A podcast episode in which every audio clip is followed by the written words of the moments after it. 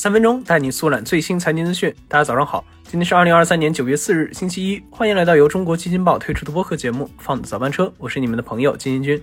首先，我们先来听几条快讯。截至九月二日，全国三十一个省、直辖市、自治区均已公布首套商业性住房贷款利率自律下限情况，这标志着中国房地产行业进入了新的阶段。首先，通过设定利率下限，可以有效遏制房价的快速上涨；其次，自律利率的出台也有利于银行业务的规范发展。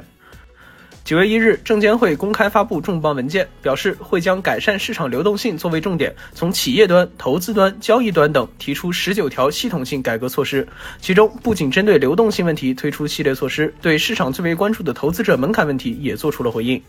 近日，DeepMind 的联合创始人 Mostafa Suleiman 在采访时透露，OpenAI 正在秘密训练 GPT-5，在未来的十八个月内，Inflection AI 训练的模型将比当前的前沿模型大一百倍。而未来的三年内会比现在大一千倍。好，快讯之后，基金君今天和大家聊聊美团和抖音的本地生活竞争的最新进展。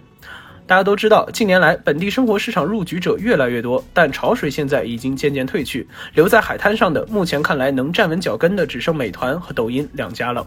那金军在之前的节目中就和大家聊过这两家之间的爱恨纠葛，美团做直播，抖音搞外卖，这两家公司是卯足了劲，势必要在对方的主营业务上分一杯羹。这几个月过去了，现在抖音率先做出了让步。据界面新闻创业最前线报道。抖音服务商苍腾传媒 CEO 詹毅夫日前透露，目前抖音已放弃亲自做外卖，曾经组建四到五个团队试水外卖业务，现在也都已经解散，相关商务团队合并到到店业务中。抖音并没有招聘自己的骑手。那这句话所含的信息是很多的。首先，抖音放弃了亲自做外卖，那么就是说，之前摆在抖音面前的几条路，有一条被彻底封上了。现在，抖音可以考虑的就只剩和饿了么等第三方合作，或者找服务商代理。那其次，将相关团队并入到到店业务中，也就代表了之后抖音的主攻方向很可能就转变为现在处于优势的到店业务了。那除此以外，詹毅夫还表示，抖音本身一直在跟饿了么合作，洽谈收购也算是顺其自然的一种结果。阿里在经历了拆分后，将饿了么、飞猪、高德一起组成阿里的本地生活板块，三家术业有专攻，试图继续挑战美团，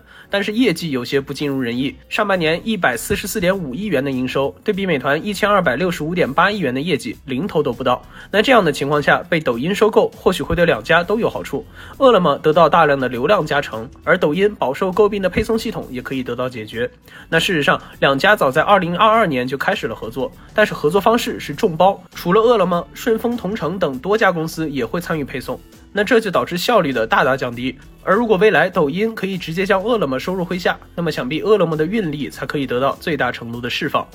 而造成现在抖音壮士断腕，直接舍弃掉自营外卖的最直接原因，还是美团在近几个月对抖音的严防死守。早在去年，抖音和饿了么宣布合作后，美团就将抖音视作本地生活市场中最主要的竞争对手。对此，美团开始了力道空前的商家补贴与促销活动，通过给予商家巨额补贴来面向用户推出各种大幅折扣，稳固住了自己的基本盘。那根据美团刚刚发布的财报，美团二季度销售及营销开支增长百分之六十一点九五，由去年同期的八十九点八六亿元飙升至一百四十五点五三亿元。那这样简单直接的策略，确实很快就会见到成。效，但是这种让利抢市场、大幅提高成本，终究是不可持续的。而随着抖音在第一回合率先的让步，美团之后的策略想必也会做出很多调整。而如果抖音在未来真的将饿了么收入麾下，美团又会如何应对呢？就让我们拭目以待吧。好，以上就是我们今天放的早班车的全部内容，感谢您的收听，我们明天同一时间不见不散。